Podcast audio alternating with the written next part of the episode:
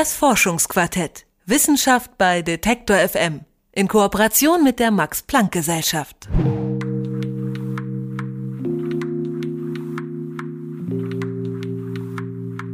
Freiheit. Das bedeutet vielleicht, dass ich mich frei bewegen kann, hingehen kann, wo ich möchte, dass ich mir keine Sorgen mache oder vielleicht auch, dass ich viel Geld habe und mir Luxus leisten kann. Freiheit ist so ein Begriff, der sagt ganz viel, aber eigentlich auch wieder ganz wenig. Wie kann man also diesen Begriff fassen, der eigentlich für jeden etwas anderes bedeutet? Vielleicht so.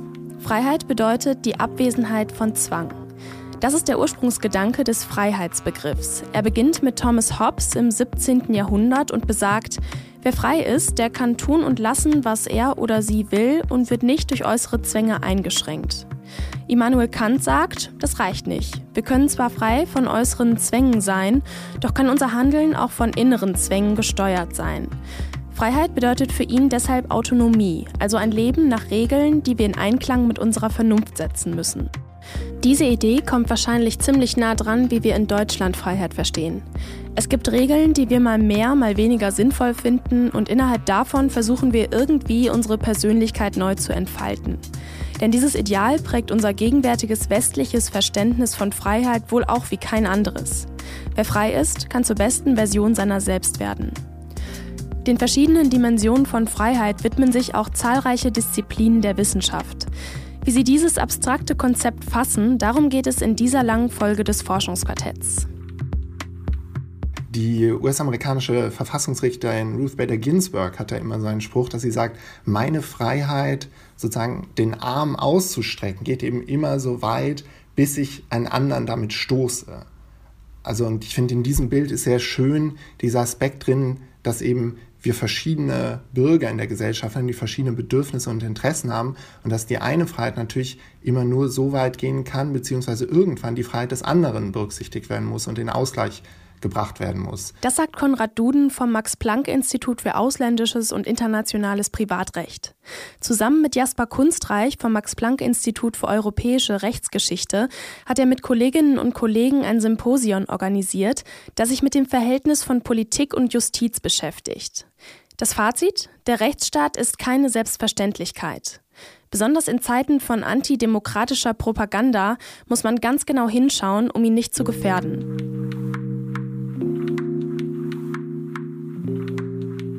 Seit 70 Jahren garantiert das deutsche Grundgesetz Freiheit für Richterinnen und Richter.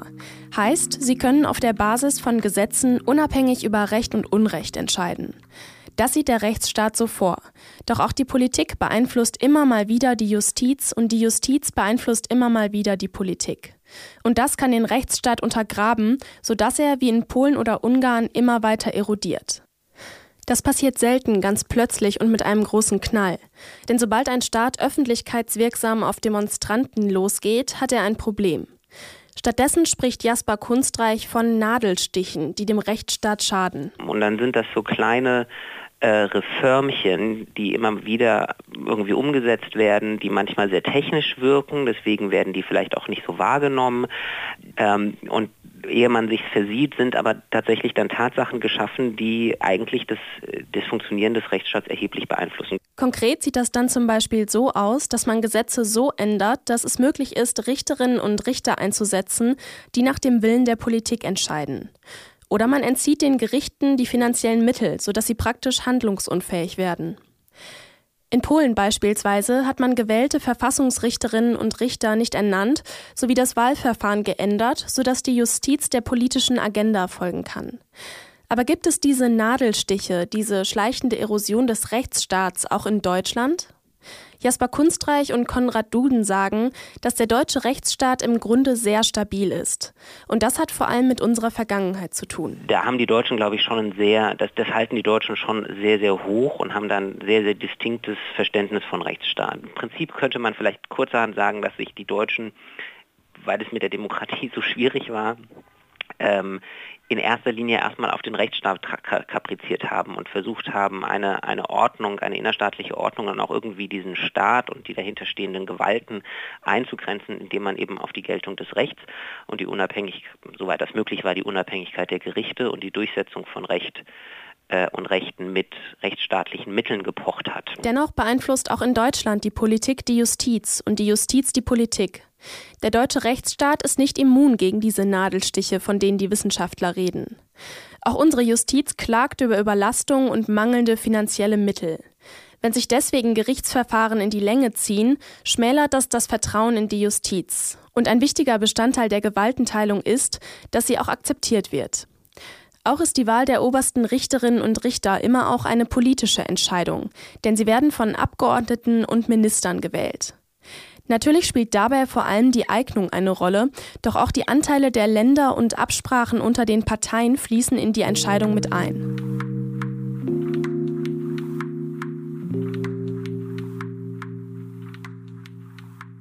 Das ist der Einfluss der Politik auf die Justiz. Doch auch umgekehrt verschwimmen manchmal die Grenzen der Gewaltenteilung, sodass die Justiz Politik macht. Ein gutes Beispiel ist da in Deutschland die gleichgeschlechtliche Ehe.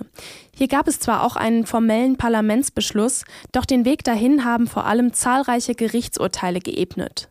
Zuvor hatten nämlich gleichgeschlechtliche Paare vor dem Bundesverfassungsgericht geklagt. Und Karlsruhe hat in dem Sinne signalisiert, wo die Reise hingeht. Mhm. Bis zu einem Zeitpunkt, wo eigentlich auch allen Parlamentariern klar war, ähm, das wird nicht mehr lange dauern. Und dann haben wir die vollständige Gleichstellung. Und dann kam dann auch das Gesetz im Parlament. Ich fasse mal zusammen. In ganz Europa spürt man einen Zerfall des Rechtsstaats.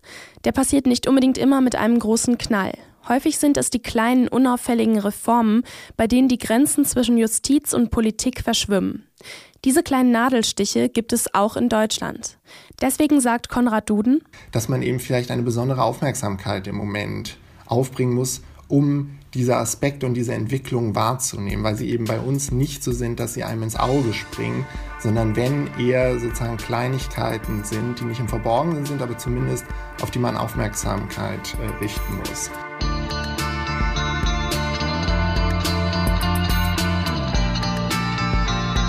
Wie lässt sich Freiheit durchsetzen? Paradoxerweise ist in unserer Gesellschaft der Staat dafür zuständig. Er stellt Regeln auf, um unsere persönliche Freiheit zu schützen, gleichzeitig schränkt er sie als Macht von außen aber auch ein. Das Gleiche gilt für die Institutionen wie Medien, Justiz und auch die Wissenschaft. Freiheit in der Wissenschaft hat in Deutschland Tradition. Die deutschen Universitäten hatten weltweit Vorbildcharakter. Dennoch bleibt wissenschaftliche Freiheit vor allem ein Ideal, ein Richtwert. Die Historikerin Lorraine Deston vom Max-Planck-Institut für Wissenschaftsgeschichte in Berlin hat sich mit der Freiheit in der Wissenschaft historisch auseinandergesetzt. Sie sagt, sowohl die Idee der Freiheit der Wissenschaft, aber auch ihre Grenzen lassen sich irgendwo in der Geschichte verorten. Meine Kollegin Eva Weber hat sich mit ihr in Berlin getroffen und mit ihr über die Grenzen der wissenschaftlichen Freiheit gesprochen.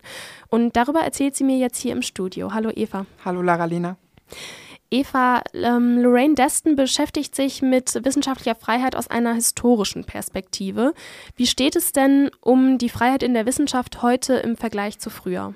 Mm, also die Antwort kann ich dir jetzt nicht sofort geben, weil die einheitlich gar nicht möglich ist. Denn was man sagen muss, die Freiheit der Wissenschaft und auch der Druck, dem die Wissenschaft ausgesetzt ist, ist immer im historischen und gesellschaftlichen Kontext des jeweiligen Landes zu sehen. Und ähm, deswegen gibt es dort einfach auch starke Unterschiede. Aber alles im Allen kann man sagen, ist die Quintessenz, wirklich frei war die Wissenschaft nie und wird sie auch nicht sein. Und historisch gesehen gab es lange Zeit nur sehr wenig Gesellschaften, wie zum Beispiel Deutschland, Frankreich, Großbritannien, in denen das Ideal einer freien Wissenschaft überhaupt vorherrschend war. Okay, das klingt ja erstmal ziemlich ernüchternd, aber dieses Ideal von der Freiheit in der Wissenschaft, das existiert ja trotzdem. Also wenn wir jetzt mal reingehen in die Geschichte, woher kommt denn überhaupt diese Idee oder dieses Ideal von der freien Wissenschaft? Also die Idee selber geht zurück auf das Mittelalter und insbesondere auf die europäischen Universitäten. Und da gab es vor allem zwei Aspekte. Zum einen die Freiheit der Studenten und zum anderen die Freiheit von Forschung und Lehre. Und richtig manifestiert hat sich das dann im 19. Jahrhundert und zwar vor allem in den deutschen Universitäten. Ähm, besonders bekannt ist da Humboldt, das ist der Begründer der Humboldt-Universität in Berlin. Und die stand modellhaft immer für die akademische Freiheit an den deutschen Unis, obwohl Humboldt selber jetzt gar nicht so viel dazu beigetragen hat. Und wer da auch noch ganz äh, bekannt und auf jeden Fall zu nennen ist, ist Helmholtz. Ähm, der ist in der ganzen Welt als renommierter Wissenschaftler bekannt gewesen und von dem stammt tatsächlich dieses Ideal der Lern- und Lehrfreiheit. Und das ist es auch, was mit akademischer Freiheit eigentlich gemeint war, wie mir Lorraine Deston erklärt hat. It too had a great deal to do with the freedom of the students. Damals hatte es vor allem auch etwas mit der Freiheit der Studenten zu tun und das vor allem seitens zweier Aspekte. Einer davon ist uns vielleicht noch recht bekannt, nämlich, dass der Student, und wir reden hier ausschließlich von männlichen Studenten, dass er die Freiheit hatte, sein Leben zu gestalten, wie er will. Das heißt, vielleicht niemals Seminare oder Klassen zu besuchen, vielleicht nicht einmal ein Buch gelesen zu haben, aber dafür eher eine Form der Autonomie gelebt zu haben, die viele ausländische Beobachter als wild bezeichneten. Der andere Aspekt war der eher traditionelle, nämlich die Freiheit von einer deutschsprachigen Universität zur nächsten zu gehen und das beinahe ohne formale Anforderungen. with almost no formal requirements from one German speaking university to the next. Okay, das hat jetzt irgendwie recht wenig mit dem Begriff von wissenschaftlicher Freiheit zu tun, den ich jetzt so im Kopf hatte, nämlich eigentlich, dass ja auch unliebsame Themen besprochen oder behandelt werden können, ähm, wissenschaftlich untersucht werden können, die jetzt vielleicht auch irgendwie nicht so auf der politischen Linie irgendwie sind. Gab es sowas damals noch nicht? Äh, na doch, das ist genau das, was mit der Freiheit von Forschung und Lehre oder eben bei Helmholtz mit der Lehrfreiheit gemeint ist. Mm, und das kam dann eben vor allem im späteren Teil des 19. Jahrhunderts auf. Ähm, da haben die Professoren vor allem angefangen, sich stärker dafür einzusetzen, Themen zu lehren und zu untersuchen, die kontrovers waren, und zwar auf gesellschaftlicher, politischer und religiöser Ebene. Aber das war eben nur ein Teilaspekt, der, der sich bis heute gehalten hat. Aber genauso wichtig war auf der anderen Seite damals die Freiheit der Studenten. Also das heißt, der Ursprung liegt tatsächlich in Deutschland und von dort aus hat sich das dann in andere Länder verbreitet? Genau. Also die deutschen Universitäten galten damals als führend in der Welt, sowohl was die Qualität von Forschung und Lehre angeht, als auch inwieweit man sich der Freiheit in der Wissenschaft verschrieben hatte. Und insofern kamen dann auch relativ viele Studenten aus anderen Ländern und die wiederum haben dieses Ideal dann zurück in ihre Heimatländer getragen und dort in abgewandelter Weise etabliert. Aber du hast ja auch schon gesagt, insgesamt waren das ja nur sehr wenige Länder, die ihre Wissenschaftler finanziell unterstützt haben und das ohne große inhaltliche Vorgaben. Woran liegt das? Was war in diesen Gesellschaften dann anders? Na, die Länder, die das gemacht haben, in denen war das Lernen, also die Tätigkeit des Lernens an sich, sehr viel höher angesehen als in anderen Gesellschaften. Um, there's never been a culture without knowledge, but the idea of cultivated learning es hat nie eine Zivilisation ohne Wissen gegeben, aber die Idee des kultivierten Lernens, diese Länder sind in der Minderheit. Im 16. und 17. Jahrhundert wurde klar, dass bestimmte Formen des Lernens, zum Beispiel das Navigieren lernen oder später die Medizin, erhebliche Folgen für die Praxis hatten. Zum einen verbesserten sie den materiellen Wohlstand von Gesellschaften, aber auch die militärische Stärke. Das war natürlich eine sehr starke Motivation für Machthaber, die Wissenschaft zu unterstützen. Um, that, of course, was a powerful motivation for rulers to support research. Und zuletzt muss man sagen, war natürlich auch der internationale Wettbewerb eine sehr starke Motivation. Und wenn man sich das anguckt, das geht ja bis heute. Also wenn man allein an die Exzellenzinitiative denkt. Und aus diesem Grund hat sich diese, ähm, dieses Wissenschaftsmodell dann immer weiter verbreitet quasi. Genau, das hat vor allem im Zuge der weltweiten Modernisierung stattgefunden und dann eben anhand dieser Konkurrenz- und Prestigebemühungen. Aber was man auch sagen muss, Konkurrenz bedeutet natürlich, dass bestimmte Gebiete immer mehr gefördert werden als andere, was ja dann doch auch für eine Einflussnahme spricht. Und das heißt, auf der einen Seite gibt es dadurch mehr Förderung der Wissenschaften, gerade eben finanziell, was diese auch freier macht. Aber auf der anderen Seite hat man auch mehr Einflussnahme, was gefördert wird und wie lange und wie schnell Ergebnisse erwartet werden. Und in diesem Zusammenhang ist es vielleicht ganz hilfreich, eine Einteilung vorzunehmen, die Lorraine Deston angebracht hat, nämlich den Unterschied zwischen Autonomie und Unabhängigkeit. Unabhängigkeit meint, dass etwas gänzlich frei von Unterstützung ist, also auch materieller und finanzieller Art. Und in der Vergangenheit gab es auch tatsächlich viele Forscher, die genug Geld hatten, um da wirklich frei zu sein. Aber bei moderner Wissenschaft ist das nicht möglich. Also es ist einfach zu teuer, es wird zu viel kooperativ gearbeitet und deswegen wird die Wissenschaft meist öffentlich gefördert. Autonomie im Gegensatz dazu bedeutet, dass Themen selbst gewählt werden können und dass man auch sein Institut selbst verwaltet. Aber auch diese Autonomie funktioniert nur innerhalb der Regeln der Gesellschaft, also zum Beispiel, ob Experimente an Menschen erlaubt sind oder nicht. Und das heißt, auch hier ist die Wissenschaft natürlich niemals gänzlich frei. Also könnte man das vielleicht so zusammenfassen, dass man sagt, den größten Einfluss auf die Wissenschaft gerade in der westlichen Welt nehmen eigentlich Finanzierung und die öffentliche Meinung? Ja, genau. Und ähm, um das besser zu begreifen, muss man sich eben anschauen in der Forschung, wie diese Institutionen historisch gewachsen sind und welche Gruppen traditionell sehr einflussreich sind und damit den öffentlichen Diskurs bestimmen. Also in den USA zum Beispiel kommt der Druck auf die Wissenschaften traditionell vor allem von zwei Gruppen. Das sind einmal religiöse Gruppen und diejenigen, die die Universitäten finanzieren. Ähm, also anders in, als in Europa gibt es dort ja vor allem Privatunis. Und in Europa ist hingegen der Staat meistens der Geldgeber und deswegen kommt der Druck hier eher von dieser Seite. Gibt es sonst noch irgendwelche Bedrohungen, die jetzt in neuester Zeit dazugekommen sind, die die wissenschaftliche Freiheit gefährden? Ja, und äh, Lorraine Deston hat da folgende identifiziert. Also zum einen religiösen Extremismus, dann gibt es neue Ideologien, die dazu gekommen sind und die das bedrohen und Ignoranz und Kommerzialisierung. Aber das unterscheidet sich natürlich auch je nachdem, welche Gesellschaft und welches Wissenschaftssystem man anguckt. Mm, in Indien zum Beispiel ist wissenschaftliche Freiheit tatsächlich inzwischen eine existenzielle Frage, denn dort sind verschiedene Historikerinnen ähm, nicht nur von Zensur bedroht, sondern auch von Gerichtsverfahren und sogar körperlicher Gewalt, weil sie einfach Dinge aussprechen, die der hinduistischen Gemeinde zum Beispiel missfallen. In solchen Fällen sprechen wir von akademischer Freiheit als Freiheit vor zum Beispiel existenzieller Angst. In anderen Kontexten, wie zum Beispiel in den USA, sprechen wir von Bedrohungen für die akademische Freiheit, welche vielmehr mit der Identitätspolitik bestimmter Gruppen zu tun haben. Also hier geht es vielmehr um Argumente der freien Rede als um Argumente des Sachverhaltes an sich than it is an argument about facts of the matter.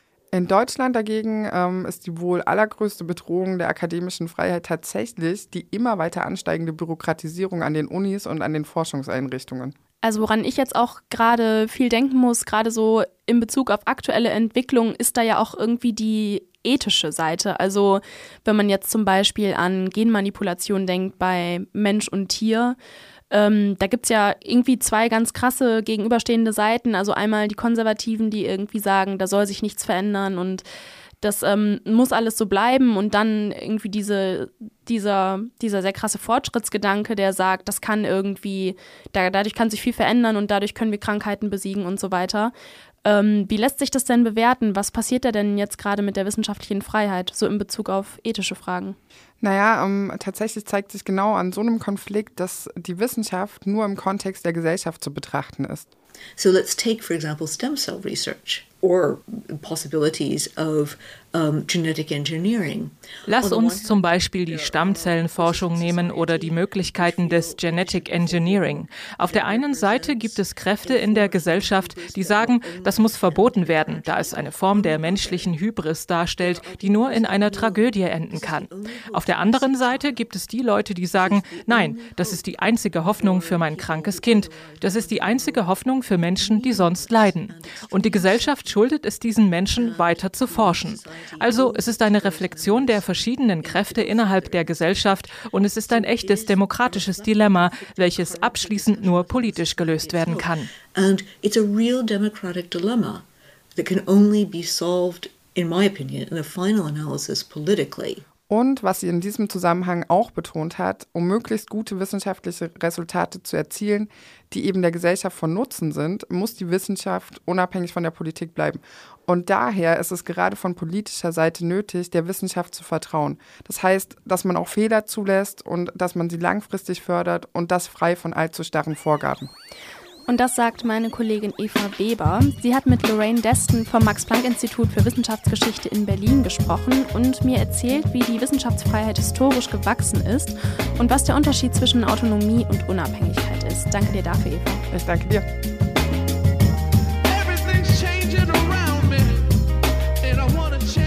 Freiheit liegt im Auge des Betrachters. Zwar haben wir uns in Deutschland auf Grundpfeiler geeinigt, die jedem ein selbstbestimmtes, freies Leben ermöglichen sollen, doch wie genau die individuellen Bedürfnisse aussehen, ist sehr unterschiedlich. Sozialanthropologen wie Chris Hahn vom Max-Planck-Institut für ethnologische Forschung in Halle beschäftigen sich mit diesen subjektiven Auslegungen von Freiheit. Social anthropologists prioritize social relations Sozialanthropologen fokussieren sich in ihren Studien vor allem auf die sozialen Beziehungen und sie tendieren dazu, andere Disziplinen eher skeptisch zu betrachten, solche, die nach endgültigen Definitionen suchen, ohne dabei den kulturellen Kontext mitzudenken. Insofern wäre eine Definition von Freiheit, die den Ansprüchen von Disziplinen wie Justiz und Ökonomie oder bestimmten philosophischen Strömungen genügt, für Sozialanthropologen eher unbefriedigend. Han hat viele Jahre in dem kleinen Dorf Dasla in der Nähe von Budapest gelebt und dort Feldforschung betrieben. Feldforschung bedeutet bei Sozialanthropologen meist teilnehmende Beobachtung. Wie der Name schon sagt, ist der Forschende dabei ein aktiver Teilnehmer innerhalb einer bestimmten sozialen Gruppe. In gewisser Weise ist es die einfachste Methode der Welt, denn sie folgt keinen explizit zwingenden formalen Anforderungen. Die Wissenschaftler sollen einfach so tief eintauchen, wie sie können, in eine Gesellschaft oder eine Gemeinschaft, die nicht ihre eigene ist. Die Frage, die Chris Hand dabei interessiert, wie erleben die Bewohnerinnen und Bewohner des Dorfes ein Gefühl von Nostalgie und welche Vorstellungen von Freiheit stecken dahinter? In Dasla hat er über viele Jahre hinweg die Transformation einer ländlichen Gesellschaft bis hin zu einer modernen europäischen Gesellschaft miterlebt. In den 1970er Jahren beobachtete er unter der älteren Bevölkerung Nostalgiegefühle über die Zeit vor dem Sozialismus. Diese verschwanden nach der sozialistischen Ära und wurden durch einen Optimismus ersetzt, eine neue Gesellschaft aufzubauen. Heute wiederum hat sich diese Einstellung geändert. Today I find there is a very widespread nostalgia in all age groups Meiner Meinung nach ist Nostalgie heutzutage sehr weit verbreitet und das in Gruppen jeden Alters. Bemerkenswerterweise auch unter Leuten, die den Sozialismus sehr wahrscheinlich gar nicht selbst erlebt haben können, weil sie noch zu jung waren. Die Menschen merken, dass die Dynamik der letzten Jahrzehnte des Sozialismus verloren gegangen ist und sie sind heutzutage in vielerlei Hinsicht schlechter gestellt als die städtische Gesellschaft innerhalb ihres eigenen Landes und auch gegenüber anderen Ländern in Europa, einschließlich der osteuropäischen. Wenn man das Gefühl hat, dass sich die eigene Situation sowohl relativ als auch absolut gesehen verschlechtert hat, dann ist es sehr wahrscheinlich, dass man ein wenig nostalgisch auf die Zeit blickt, in der es aufwärts ging und alles von Jahr zu Jahr besser wurde. Chris Hann unterscheidet in seiner Forschung die Nostalgiegefühle im öffentlichen Raum und im privaten Raum. In der Öffentlichkeit sei es sehr schwierig, etwas Positives über den Sozialismus zu äußern. Stattdessen fördere man die Identifikation mit der früheren österreichisch-ungarischen Monarchie. Privat hingegen denken viele mit positiven Gefühlen zurück an den Sozialismus, als besonders abgeschnittene Regionen wirtschaftlich integrierter waren. Chris Hann beobachtet diese Nostalgie nicht nur in Ungarn, sondern zum Beispiel auch in Ostdeutschland. Zwei seiner Doktorandinnen forschen derzeit dort und sprechen mit Bewohnerinnen und Bewohnern über ihre Erinnerungen an ein altes System und den Untergang dieses Systems. Mit ihrer Forschung erhoffen sich Chris Hann und sein Team Antworten auf die Fragen, die uns beim Thema Ostdeutschland heute wohl am meisten bewegen. Woher kommt der Rechtsruck und das sinkende Vertrauen in die Politik? Nostalgie, sagt Chris Hann, ist ein häufiges Phänomen in den ehemals sowjetischen Ländern. Und das hat auch mit den verschiedenen Vorstellungen von Freiheit zu tun. If I think of the people I know very well wenn ich an meine sehr guten Bekannten in Ungarn denke, einem relativ kleinen Land, dann legen die meisten meiner Freunde sehr großen Wert auf Freiheit und das in einem eher klassischen westlich-liberalen Sinn. Anders ist es, wenn ich an meine Freunde aus der Kleinstadt in Dasla denke, dort wo ich momentan arbeite, und an die große Mehrheit der Dörfer um Dasla, wo die Bevölkerung bei unter 2000 Menschen liegt. Die Leute hier haben kaum Berührung mit westlicher politischer Theorie und daher hört man hier eher, Freiheit bedeutet für mich, dass meine Kinder einen Job finden, der gerade mal so weit entfernt ist, dass ich meine Enkel am Wochenende sehen kann. Within commuting distance so that I could see my grandchildren at the weekend.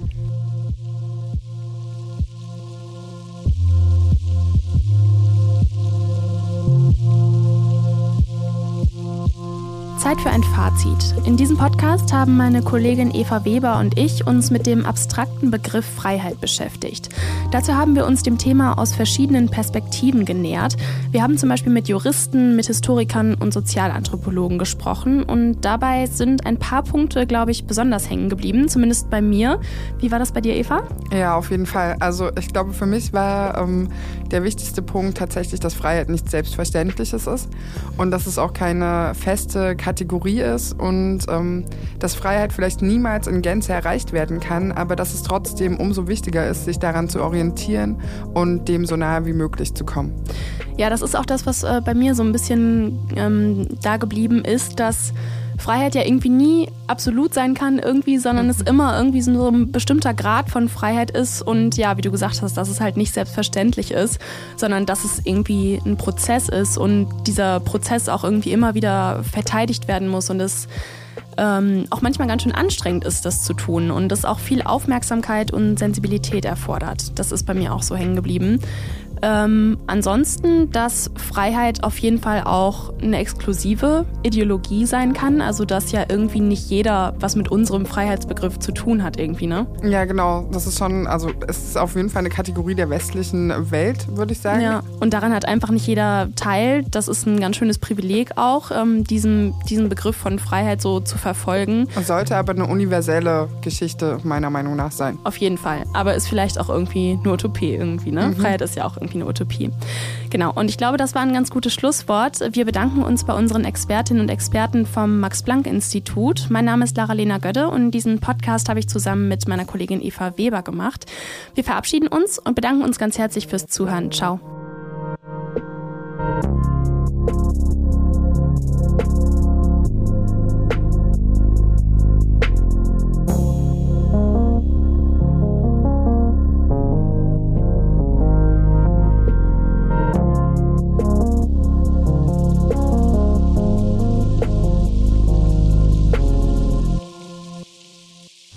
Das Forschungsquartett. Wissenschaft bei Detektor FM. In Kooperation mit der Max-Planck-Gesellschaft.